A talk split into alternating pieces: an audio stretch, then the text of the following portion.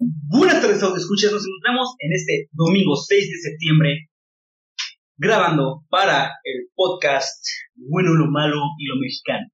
Me encuentro aquí con su anfitrión Cebolla Política. Hola, muy buenas tardes. ¿Cómo se encuentran todos? Espero que estén muy bien. Este hermoso día, el día que estén escuchando esto, aquí son la 1.25 de la tarde y comenzamos con los titulares.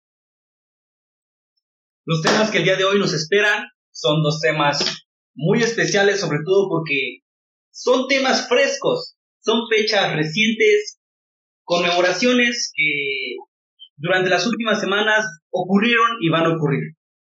Nos esperan los temas, las leyes de reforma y también hablaremos el día de hoy sobre el centro de la Ciudad de México.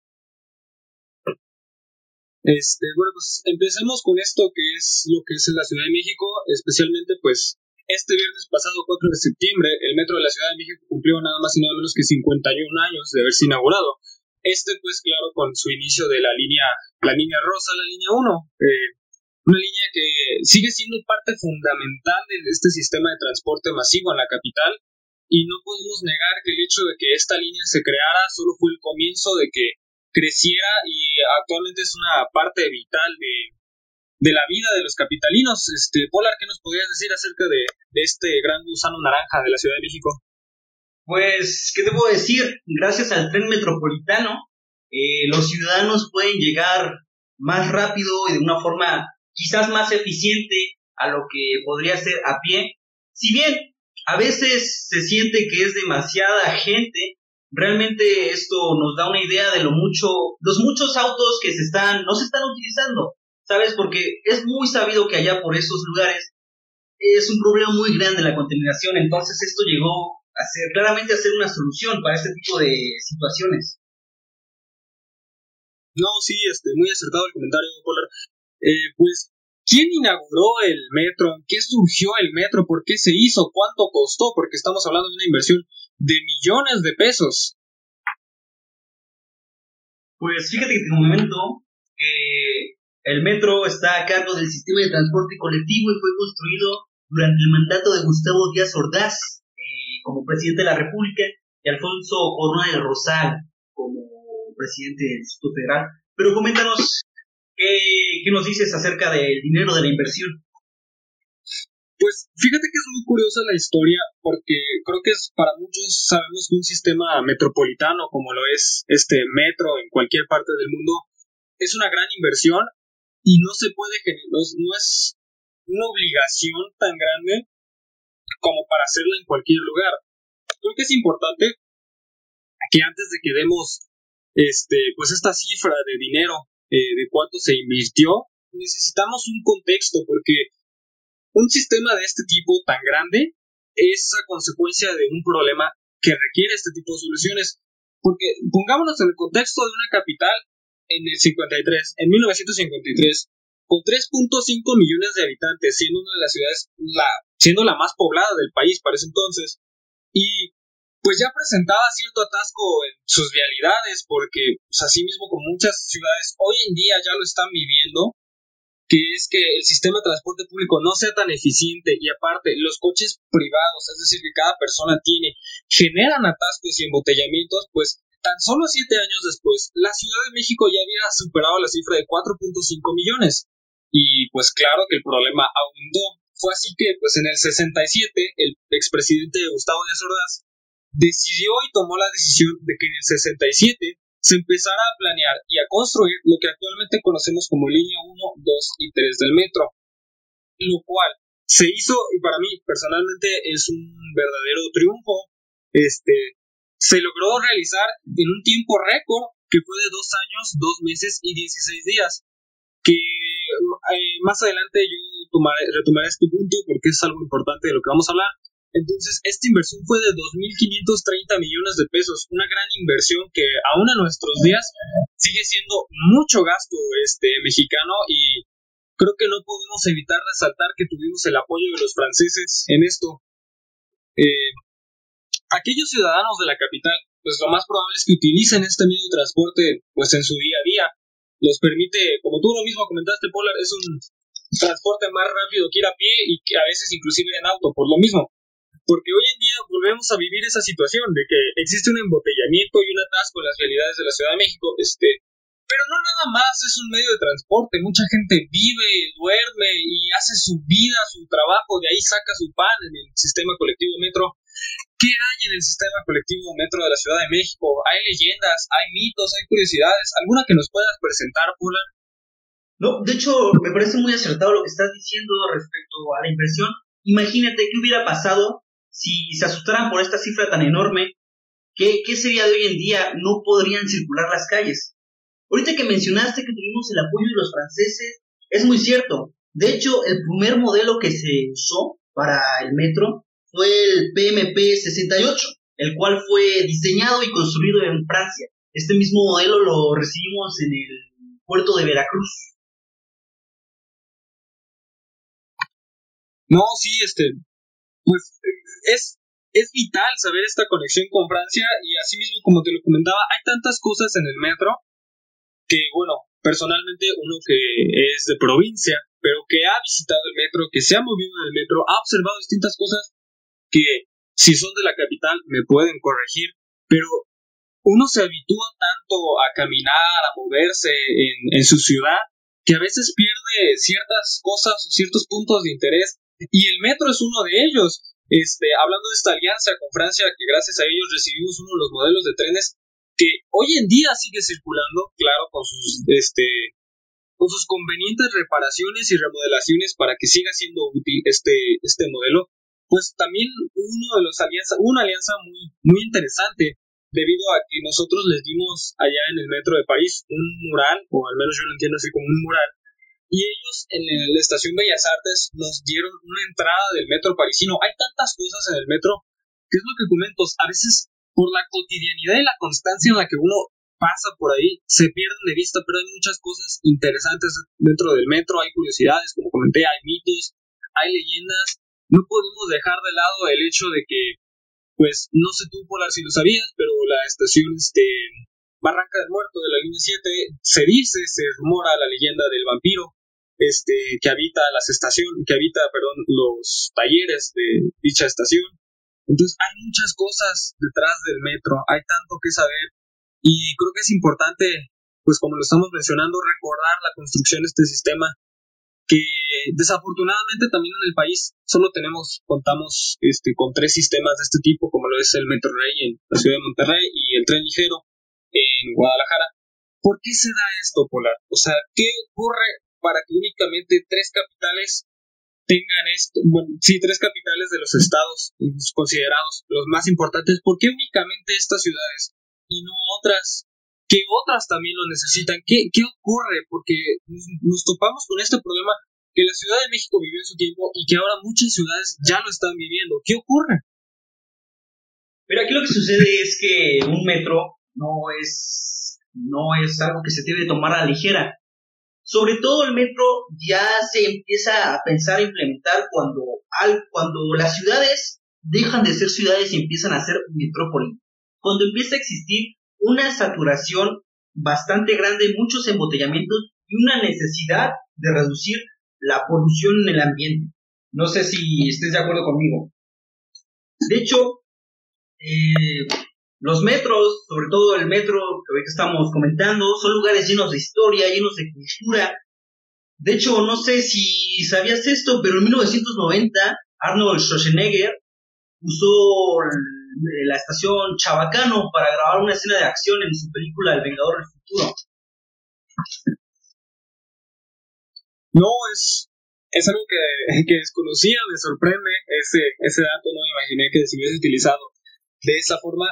Pero esto también recalca mucho el punto de que en la Ciudad de México hay historias, eh, existe la cultura que sabemos. Este, la estación Talismán de la línea 4 este, cuenta con un... exhiben los restos de un mamut, inclusive por eso el icono de la estación es un mamut, porque durante su excavación o la realización de la línea, pues se encontraron estos restos de mamut y ha, ha permitido que descubramos tantas cosas debajo del subsuelo de esta, de esta capital.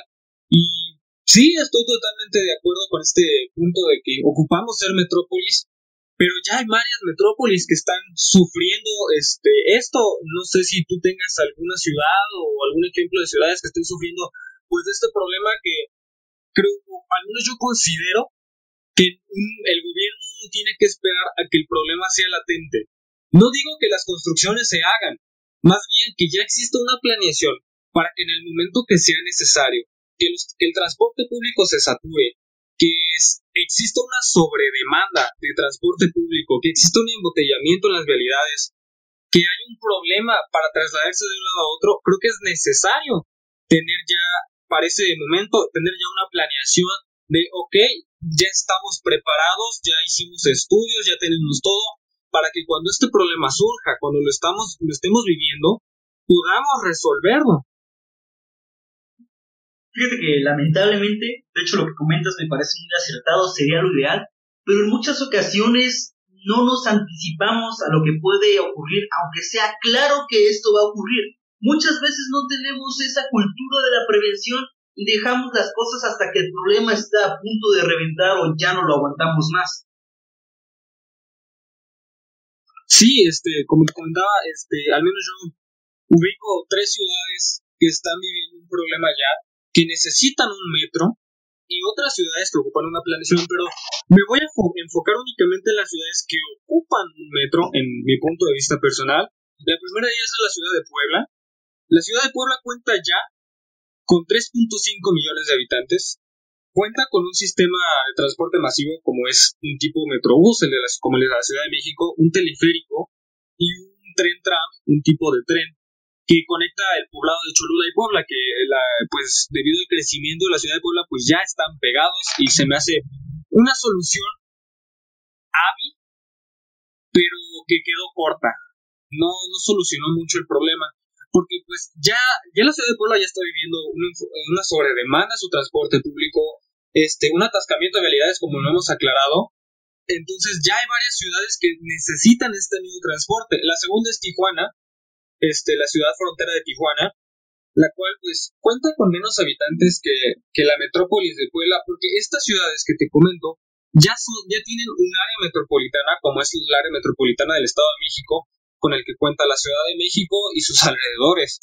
Este, la ciudad de Tijuana ya cuenta con 2.1 millones de habitantes y lamentablemente no cuenta con ningún tipo de sistema de transporte masivo, sea, Metrobús, metro, tren ligero, este, tranvía, un sistema. La ciudad de Tijuana, personalmente, creo que es la que más necesita un metro o algún tipo de sistema de transporte masivo, porque al menos lo que yo sé, allá no existe ningún este, sistema de transporte masivo como los que te comentaba, el tren ligero, el metrobús. Únicamente existe lo que, bueno, al menos la ciudad de Morelia y muchas otras ciudades que rebasan el millón de habitantes, eh, el, medio, el medio millón, perdón, me disculpa, este, pues cuentan con los típicos autobuses en cada, en cada ciudad y en cada estado se les dice de, una forma. Las micros de la Ciudad de México, por ejemplo, inclusive no sé, no sé dónde más, este, aparte de, de Acapulco y, y Cihuatanejo existen las combis. Este, entonces, sí, esta ciudad de Tijuana no cuenta con un sistema de transporte masivo y ya le va a afectar, si no es que ya le está afectando. Entonces, es necesario que estas dos ciudades, en lo personal, como comenté, Tijuana, sobre todo, necesita un sistema de transporte masivo efectivo, como lo es el metro o un tren ligero. Eh, no sé qué ciudades tengas o qué ciudad a ti se te ocurre, Polar. No, pues, me gustaría comentar sobre todo que tal parece que la concepción del transporte público es muy diferente en cada lugar de la República. Pareciera que en cada lugar cambia. Recientemente yo, yo me moví, este, como ya sabrás, nos conocimos en un ranchito, como quien dice, donde había combis. Entonces me, me, moví a un lugar más, más, más ciudad, no, no, no a nivel de Monterrey o de, la, o de la Ciudad de México, pero sí un lugar un poco más avanzado. Y me sorprendí muchísimo al enterarme que aquí no, no había combis. Me sentí completamente perdido, no sabía cómo me iba a mover por la ciudad, porque, porque aquí es de esos lugares en los que las líneas más que las líneas, sino las rutas se manejan por números. Entonces, es algo que depende de donde vayas, cambia muchísimo. Retomando lo de Tijuana, me parece increíble que a pesar de tener tanta población, no se hayan preocupado en mejorar los sistemas de transporte. Yo creo que sería completamente necesario, no habría ningún motivo para rechazarlo, pero, pero bueno. Sí, pues, como justo lo comentaba, eh, Tijuana es una ciudad grande, fronteriza, lo cual lo puede volver inclusive una de las más importantes, como son la mayoría de las ciudades este, fronterizas, ya sea Ciudad Juárez y Nogales, pero este también hay, hay ciudades que ya cuentan con, con un sistema de transporte masivo, como comentaba Puebla, este, y pues es algo que se cree que resuelve todo el problema, pero en realidad no lo hace. No lo hace porque, ni escriba, mm, ya, este, no lo hace porque el creer que con un solo sistema de transporte masivo vas a resolver la demanda es algo ficticio, algo que podemos olvidar, algo que no se debe creer y no se debe mantener. Eh, en la otra ciudad que yo tengo, este, una ciudad a la cual próximamente espero acercarme de forma íntima, es la ciudad de León, en Guanajuato, que sorprendentemente este no es la capital, si me equivoco, si no me equivoco, creo que es Guanajuato, de Guanajuato, la capital. Este, sí, este, gracias por probar. Entonces, León, que no es la capital, es una de las ciudades más grandes, cuenta casi ya con un millón, este, un millón y medio de habitantes, y tiene un sistema conocido como el Optibus, que es un tipo metrobús, un autobús articulado, un autobús oruga, no sé si los conozcas.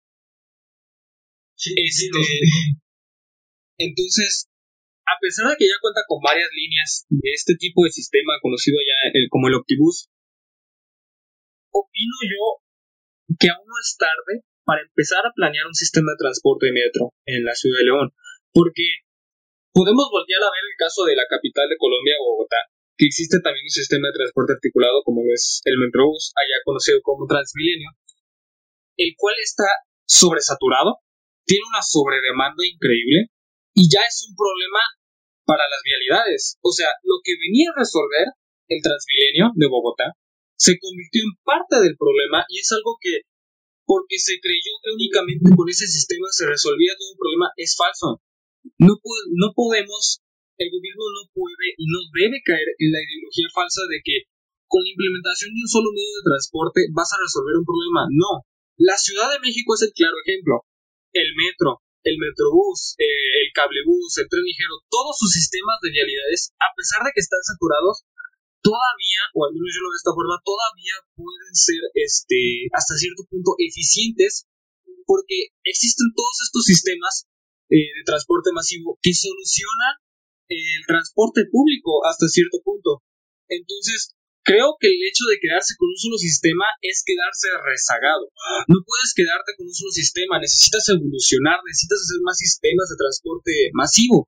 Claro que se lleven de la mano con el ya existente. Y es posible, es lo que te comento, lo vive la Ciudad de México con el metro, con el metrobús, el tren ligero, el, el teleférico que tienen. Entonces, creo que también es algo que se tiene que recalcar, que una ciudad no se puede quedar únicamente con decir hice un metrobús ya solucioné mi problema. No, las ciudades van a crecer siempre y siempre tenemos que estar planeando y previendo soluciones del futuro, claro, sin dejar el presente atrás.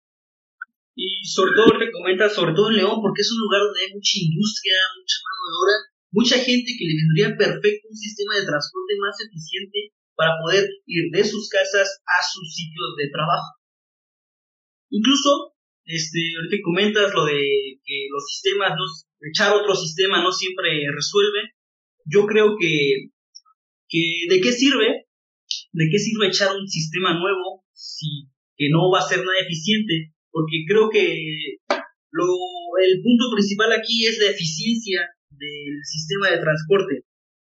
Porque sí, bueno, sí, entonces e, es esto lo que estamos viviendo, cómo las ciudades eh, del país están creciendo, que es lo natural, es que se poblen de nuevo, este, y, y necesitamos, nosotros como población, como sociedad, como ciudadanos, tenemos que concientizarnos de que no nada más tenemos que esperar a que el gobierno implemente algún sistema de transporte que solucione nuestros problemas, que el gobierno decida hacer algo. Nosotros también funcionamos como un grupo de presión para el Estado. Somos, si nos organizamos como son las marchas, este, las manifestaciones y otro tipo de formas de, hacer presión al Estado, podemos conseguir que, que pues se nos haga caso, porque creo que los principales afectados somos nosotros como ciudadanos, e inclusive los mismos choferes, este, no niego que, por ejemplo, una ciudad chica, como lo es la, ciudad de Morelia, este, bueno, no es tan chica, pero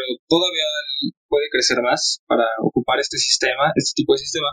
Pero una ciudad de esta forma es muy claro que va a existir un problema con los choferes, pero creo que también ellos son, yo veo más bien como también el resultado o una de las víctimas de lo que es el monopolio existente con los las, el transporte pequeño.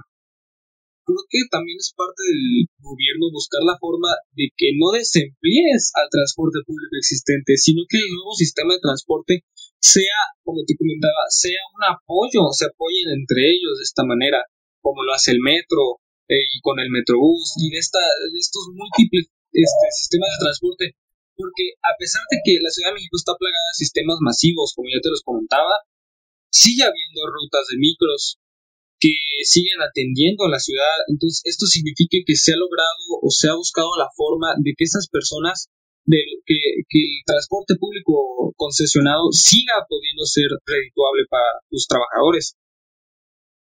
Otro punto que me gustaría tomar en cuenta es qué pasa con el sistema de transporte que es el metro. Este, como yo te lo he preguntado, ¿por qué? Porque ya planteamos varias ciudades que lo necesitan. ¿Por qué no se ha hecho ahí? Ya sabemos que son inversiones de largo plazo, que pues es un tiempo largo el que se requiere para la construcción de este sistema, pero también en parte es una solución muy viable para este tipo de problemas. Eh, fíjate, algo curioso, retomando el punto que te comenté, de que la línea 1 del metro este, de la Ciudad de México, la línea rosa, se hizo en dos años y dos meses, creo.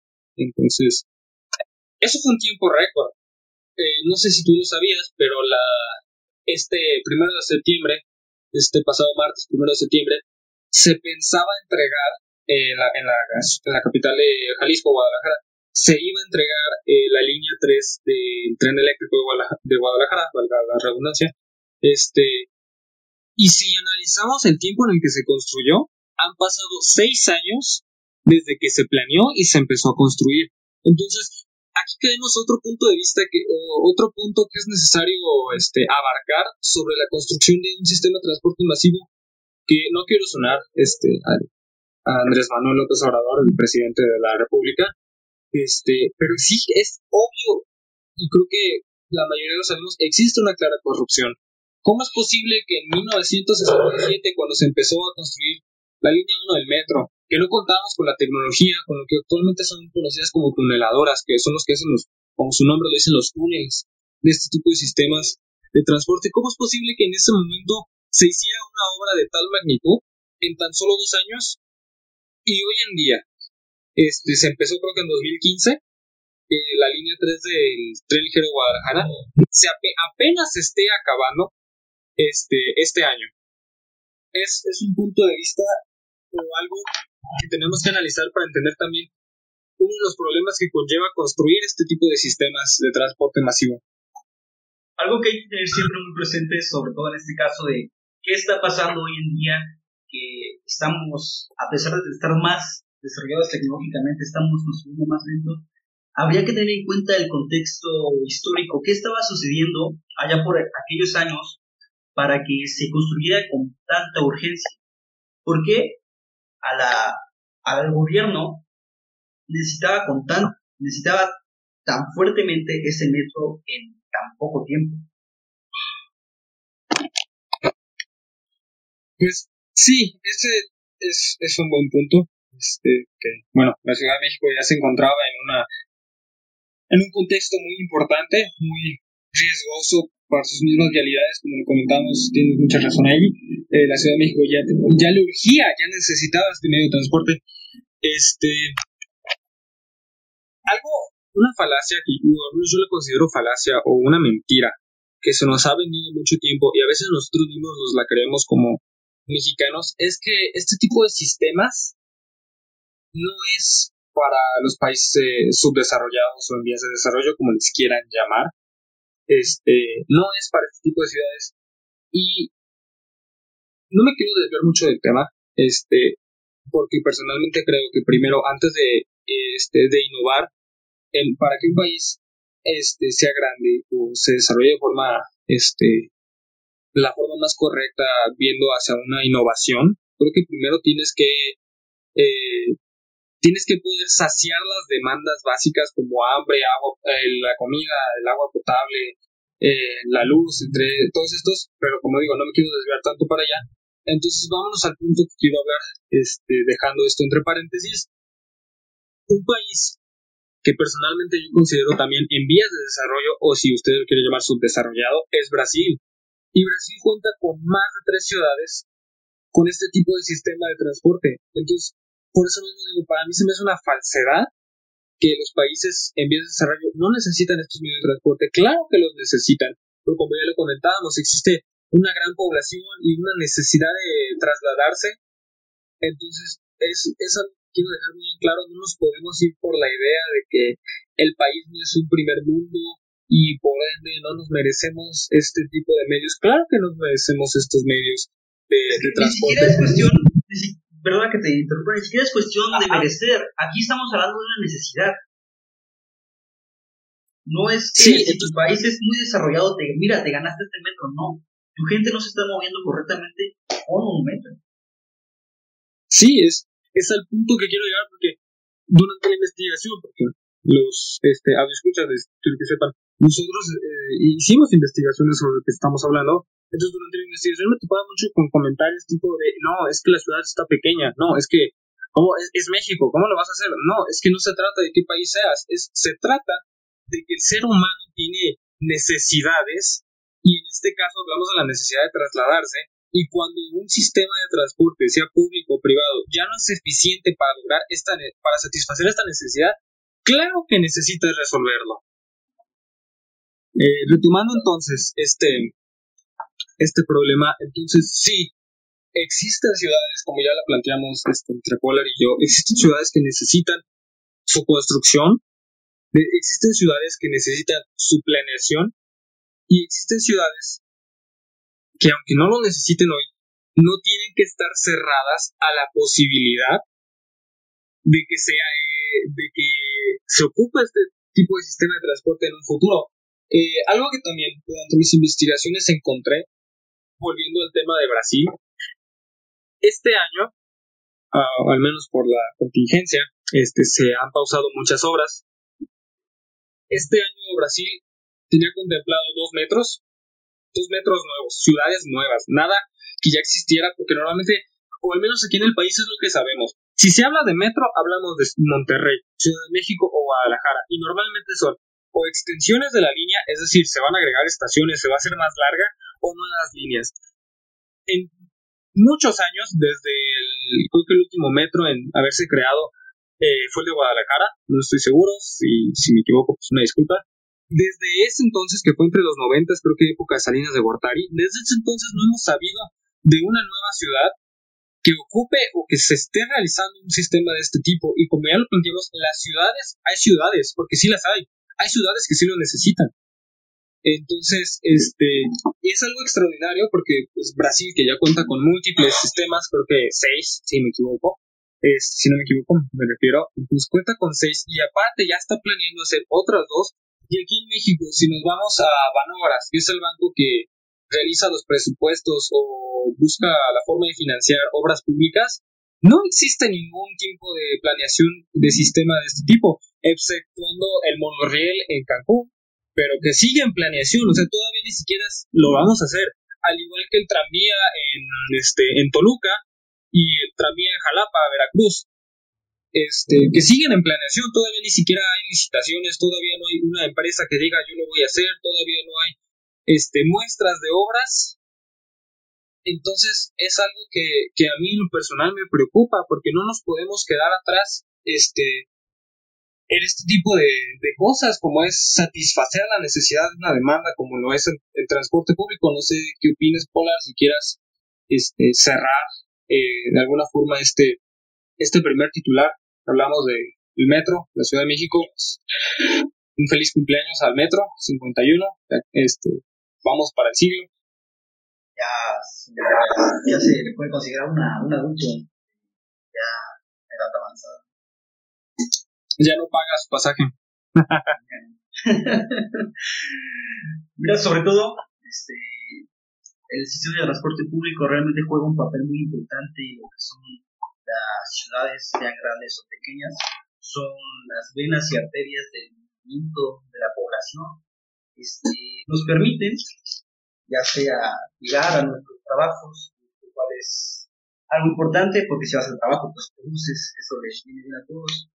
Incluso también se llega a usar para ir a lugares de entretenimiento, últimamente no, por, situaciones que conocemos, pero sí, a veces hay, a veces se, se infravalora el sistema de transporte público siendo realmente indispensable para la vida cotidiana de ciudadanos, para la existencia ciudades. Eh, me gustaría, pues, no, no, sé qué digas tú, pero considero correcto cerrar este titular con unos cuantos datos curiosos del, del metro. Sí, me, parece, me parece muy bien titular. Eh, sirve que, pues bueno, por alguna razón esto se llama lo bueno, lo malo, lo mexicano, así que, pues también creo que podríamos cerrar con unos puntos, ya no enfocarnos, ya no explanearnos, sino más bien presentar puntos de lo que ha hecho el Metro de Ciudad de México, bueno, malo y pues lo que los mexicanos hemos hecho con este sistema de transporte tan bonito. algo bueno, este, empecemos por lo bueno porque es el festejado, vamos a empezar por lo malo. Algo bueno es que redujo la contaminación, aparte de que es muy sabido que, como ya comentamos a lo largo de la conversación, promueve el arte, la cultura sobre todo los murales, incluso ahí en las estaciones se puede llegar a ver eh, pequeños grupos que van a tocar. Aparte de que cuenta con exhibiciones culturales, algunas permanentes y otras temporales. Este, también, si lo ves a grandes rasgos, se ayuda a promover el empleo, el trabajo, permite movernos. Sí, este, pues sí, son buenos, son buenos puntos. Es algo que, que tenemos que agradecer a este sistema de transporte eh, público. Otro, otro punto muy bueno, pues es que supo satisfacer en su momento la demanda que existía de transporte público. Eh, así como lo dices, pues también fomentó mucho el, los empleos, que sigue fomentando, ¿no? Sigue habiendo una necesidad de, personas que trabajen en este sistema. También propició a que la ciudad creciera, a que muchas personas pudieran llegar a sus trabajos con facilidad, porque eh, ya no solo el metro atiende a la Ciudad de México, atiende a algunas localidades del Estado de México. Eh, esperemos que en un futuro siga haciéndolo porque, pues, ¿cuántas personas no sabemos que se tienen que hacer dos horas hacia su trabajo porque resulta que viven en, en Chalco, en Ecatepec o en este... Ah, no, se me fue la otra ciudad, una disculpa. Este, pero sí, ¿cuántas personas no sabemos que o no viven en esas localidades que se encuentran lejos de, de la Ciudad de México y gracias a este transporte de, de, como no es el metro, pues han podido llegar al menos un poco más rápido, han podido satisfacer su necesidad, que como lo comentamos, pues necesitamos que no se quede así, siga habiendo línea, siga habiendo metro. No sé qué punto bueno tengas tú también, además, Polar, o algo malo inclusive, porque todo tiene lo bueno y lo malo en este, en este mundo. Creo que sí, algo malo, sobre todo este, como es sabido que el metro está bastante aglomerado. Sobre todo, últimamente nos damos cuenta de que eso realmente no es algo como tal, algo bueno. Sobre todo ahorita con eso de la situación de la pandemia. Entonces no podemos estar tan cercas unos de otros. Incluso al momento en la vida cotidiana, dejando de lado eso de la situación actual, llega a ser y resultar incómodo, incluso propicia el estar tan cerca al robo de carteras similares, no sé, ¿qué opinas? Porque es bien sabido que hay cierta una que otra estación de alto riesgo respectivo a la delincuencia. Sí, este, también ese, es un punto, aquí entramos en lo malo de este sistema de transporte, que no solo este, ha propiciado el hecho de que se saturen las estaciones o que esté, las personas estén muy pegadas unas a las otras, no solo ha propiciado lo que es el asalto y el robo de, carteras, de celulares, este, de las pertenencias de las personas, sino también lastimosamente ha propiciado lo que es el acoso sexual. no podemos, no podemos hablar de metro sin hablar de esto que, o que ojalá quisiéramos que no pasara, pero lamentablemente sucede que es el acoso sexual en este medio de transporte.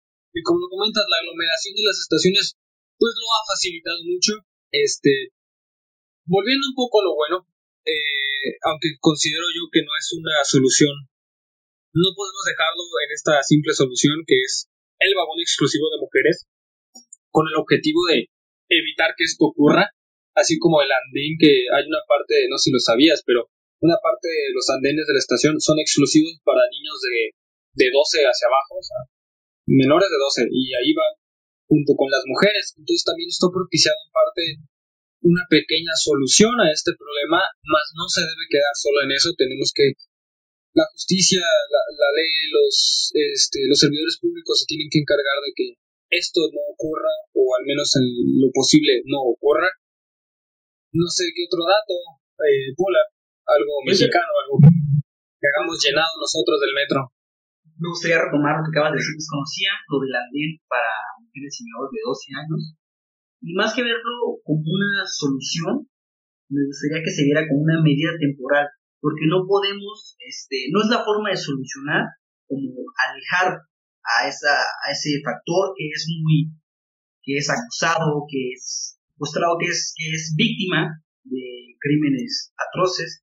Quizás no sea la solución como tal, quizás una medida temporal, pero hay que encontrar la forma de realmente el problema tenga una solución real. Sí, este, muy de acuerdo, Polar. Yéndonos un poco a la mexicana. ¿Qué hemos hecho con el metro de la Ciudad de México? Pasan tantas cosas en este metro, este, buenas y malas, pero también muy mexicanas. ¿Qué nos puedes decir, Polar? Últimamente estuvo, no sé hace cuánto, ya algunos meses, creo estuvo de moda esto del metro bebé. No sé si te lo topaste. No, sí, sí me lo topé, el pequeño metro bebé. Sí, sí, sí, sí. Pues fíjate, te comento, se, se llama Dresina y se usa para transportar al personal que trabaja durante las noches, el personal nocturno. Oh, o sea, el metro bebé lo utilizan los de mantenimiento en las vías y en las estaciones para movilizar. ¿En efecto? Oh, no, y se me, se me hace muy lógico, fíjate, porque ni modo que cargues con, con el metro completo, que son 100 metros, para únicamente ir a dar servicio. Eso fíjate que no lo sabía. Me llama mucho la atención del metro bebé. Está muy bonito, la verdad, muy tierno. Sí, este, fíjate, algo mexicano, nosotros los mexicanos somos chismosos y no podemos decir que no, pues, todos tenemos, el estigmatismo de la tía o la persona, inclusive a veces el tío que es chismoso, que es metiche. Este, hemos creado, fíjate, los mexicanos, nos hemos topado con esto que es la imaginación, con los chismes. Como existe eh, la estación Cuatro Caminos, la terminal Cuatro Caminos de la línea 2, muchos teorizan que esa no es la última estación, sino que más adelante se conecta con los cuarteles, es, que un cuartel militar, en caso de que se tenga que desplegar, replegar al ejército, para hacerlo de forma rápida, es, es por medio del metro. Entonces, al menos de lo general me causa mucha gracia, porque no sé a quién se le ocurrió, pero son esas personas que decimos, somos tan ocurrentes los mexicanos, que nos sale de todos lados las ideas. Déjate eso. No sé qué tan verídico sea, la verdad, este, en caso de ser verídico me parece una idea muy buena, suena, suena práctico, no sé qué opinas tú. No, sí, no, no, no podemos negar que, que sí es una posibilidad, ¿eh? Yo tampoco veo descabellado el hecho de que no, pues es que está pasando algo en el Zócalo, pues los mandas en un vagón o algo así como, yo me imagino que podrían ser inclusive otro metro bebé, pero un poquito más grande, me imagino que está chiquito, donde quepa, no sé, los granaderos o algo así. Este, Sí, es, muy curiosa la ocurrencia. ¿Sabías también que, bueno, esto no será nada más en el metro de la Ciudad de México, pero es algo, es, es algo que lo han, lo hemos usado, que se llama, o al menos yo recuerdo que se llama el metro en calzones, el metro en ropa interior. Sí, lo que hacen es que se suben al metro las personas, este, y se quitan los pantalones y andan en ropa interior, todos, hombres y mujeres. pero qué barbaridad, ¿y por qué esto? por lo que sé fue una moda que se empezó en el metro de Nueva York, este, que si no me equivoco era en forma de protesta, este, pero ya después lo hemos utilizado de forma recurrente. De hecho, hay un mismo día, ahorita mismo que, que te corroboro esta información, eh, noticias de, del momento. Mientras este, hay información, yo te voy comentando también entre las leyendas que surgen ah, entre voces de la población está la, del rey rata que circula por, por las vías del tren metropolitano. No sé si lo has escuchado. No, no lo he escuchado, este, Polar, no, no sabía, un, rey rata, fíjate. es lo que pues te somos tan, tan ocurrentes. A cierta, pues sí, de verdad sí. A cierta ciencia, bueno, como no era ciencia cierta, sí, a ciencia cierta, este, no, la población no se puso de acuerdo con cómo era realmente. Se dice que es una rata muy grande, otros dicen que tiene una forma como humano, este, pero no, al final no se pusieron de acuerdo, lo cual pues, hace que pierda felicidad. Mm, ya. Fíjate, ya encontré aquí la información. No se llama el metro en calzones, se llama el día sin pantalones. Este. Ah. Que sí, es, es eso, la gente se moviliza sin pantalones. Y fíjate, lo estoy encontrando aquí, eh, las fotos, este. Es la gente literal en los andenes, en, la, en los vagones, inclusive en las salidas del metro en ropa interior, en sin pantalones. Es, la verdad es sorprendente, no tengo, no tengo palabras. uno que uno, bueno, uno normalmente se maneja con un poco de pudor, este, o tiene vergüenza de hacer este tipo de, de acciones, y pues fíjate que aquí veo miles de personas en ropa interior en las estaciones del metro en la Ciudad de México. Pues, ¿qué te puedo decir? Como la gente. No, es que no es la gente polar, somos nosotros los, mexicanos. no, también es la gente, porque no somos los únicos que hacemos esto. Es, es una forma curiosa de, festejar este día. Desconozco por qué se haga. Algo también, fíjate, que nosotros los mexicanos hemos también este, propiciado, e inclusive hemos, apoyado, perdón, disculpa, son este eh, los los conciertos, fíjate, cómo hemos apoyado nosotros la, la cultura este, aquí en el país, los murales, eso, es algo bonito, saber que nosotros llenamos de, de arte, de cultura, de la pasión de lo que es el mexicano, este, este sistema de transporte, como, como lo es el metro, ha habido varios conciertos. Si no me equivoco, inclusive un grupo como Botellita de Jerez ha llegado a tocar en una de las estaciones del metro.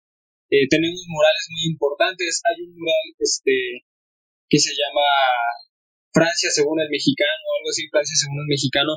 Muy bonito el mural. Yo creo que este mural, se hizo en conmemoración de lo que eh, al principio comentábamos, de cómo Francia fue un apoyo importante para la creación de este sistema de transporte. Me imagino que está relacionado, tendría bastante sentido. Y hablando de arte, de arte a arte urbano, ¿qué, qué me comentas del graffiti en las líneas del metro? Fíjate que yo tengo una posición, no, no una oposición, una posición, este, sobre los grafitis, y creo que sí son arte, son un arte muy bello, pero cuando se hace, no nomás por poner, este, eh, aquí estuvo eh, fulanito XD, no, cuando haces un arte que realmente representa algo, alguna vivencia, sea lo que sea, mientras esto lo represente.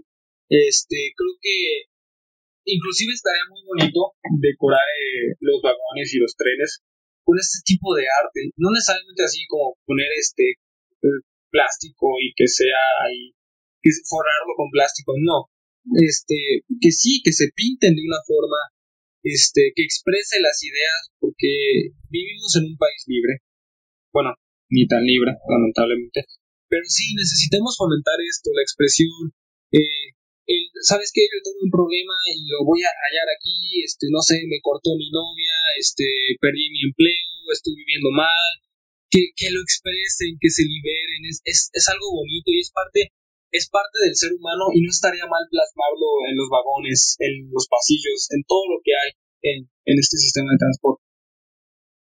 Completamente de acuerdo, pero hay que tener muy en cuenta que incluso la definición de arte hace referencia a que lleva cierta cierta técnica, eh, pintar una, una frase como una grosería al que lo lean, realmente, si bien es una forma de expresión, quizás no sea tan artística, no sé si me voy a entender. También es importante tener en cuenta que hay que respetar el arte de otros, porque no sé si eso sucede así, pero me he topado que murales muy bonitos hayan sido, pues, dibujados este, de formas fálicas a ellos. Entonces me parece que ese tipo de cosas quizás este, sería lo malo dentro de esta expresión artística urbana. Sí, claro. También creo que en ese caso se tendría que fomentar el hecho de respetar el, el arte de los demás, el medio de expresión, porque creo que es bien sabido que la libertad de uno termina cuando empieza la del otro, entonces también tenemos que respetar.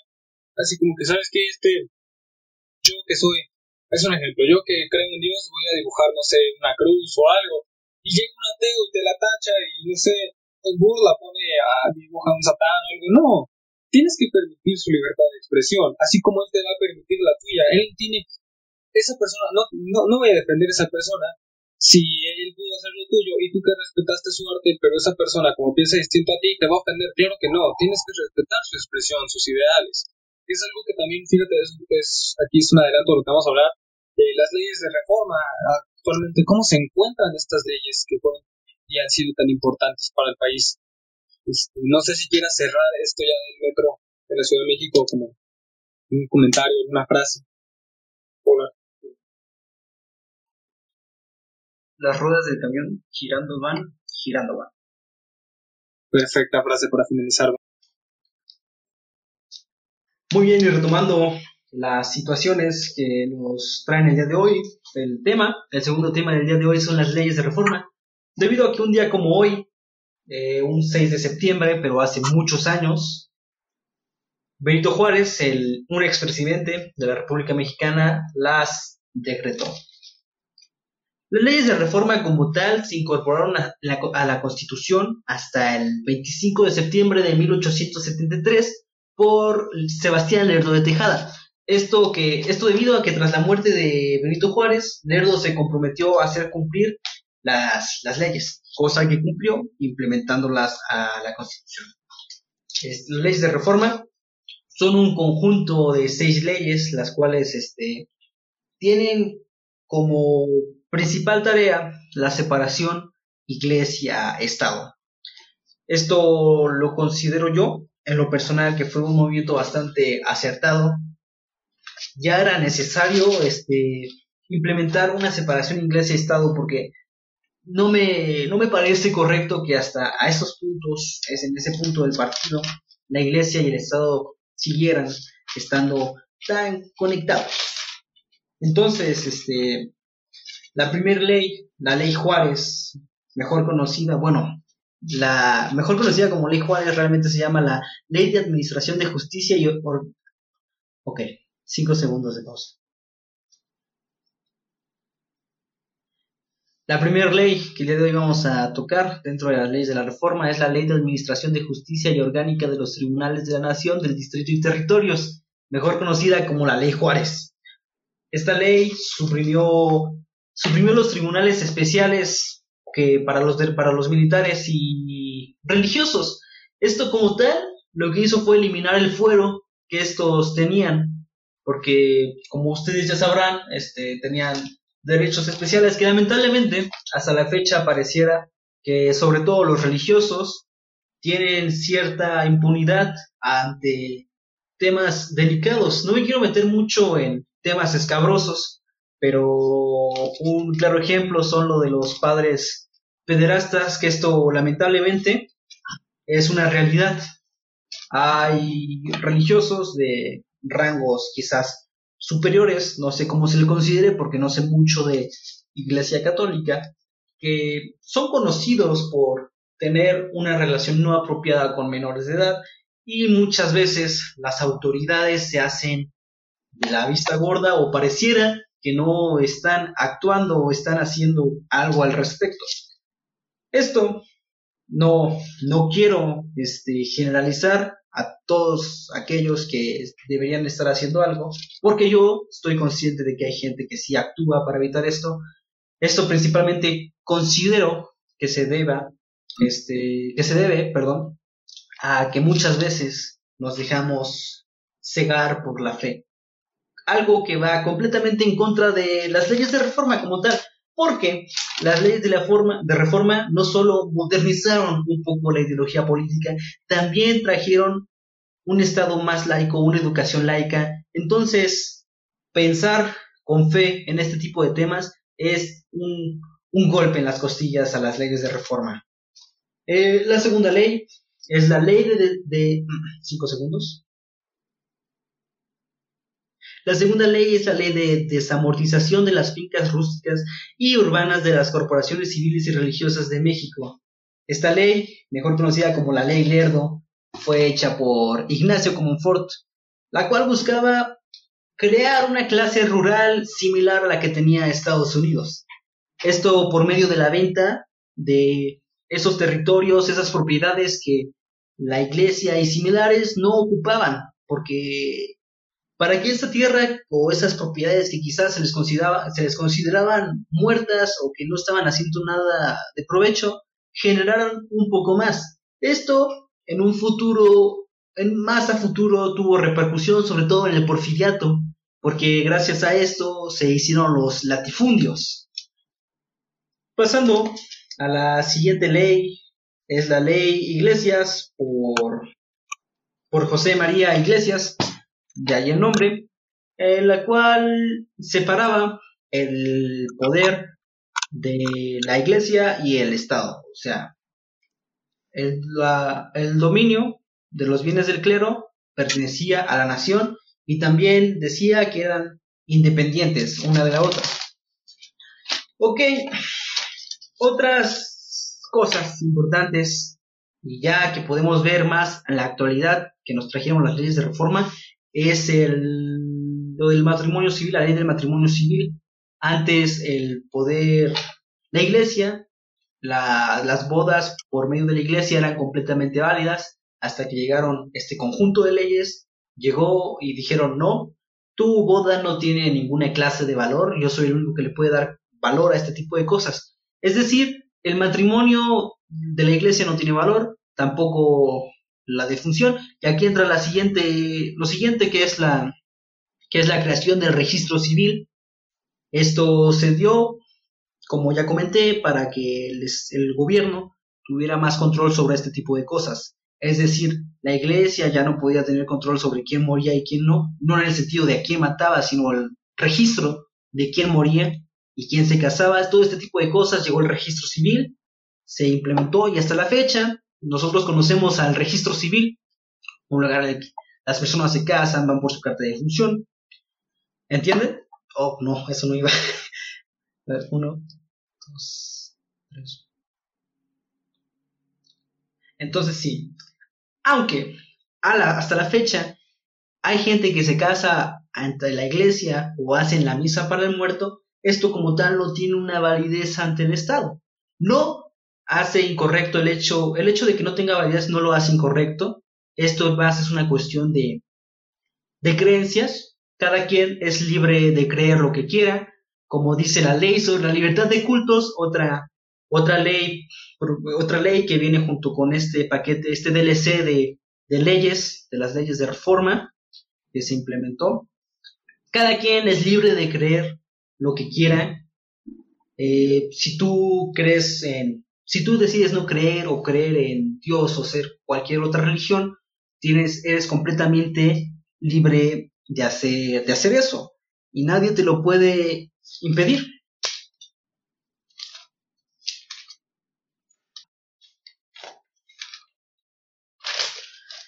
Las leyes de reforma trajeron consigo este, la reducción de cobros de la iglesia, es decir, la iglesia como tal ya no tenía el derecho o, o ya no podía obligar a la población a pagar ciertas cosas que antes a la iglesia les gustaba cobrar, porque es bien sabido que a lo largo de la historia la iglesia le ha gustado sacar dinero, porque principalmente por el hecho de que a algún lado se tiene que sustentar la construcción de templos y que vivan las personas.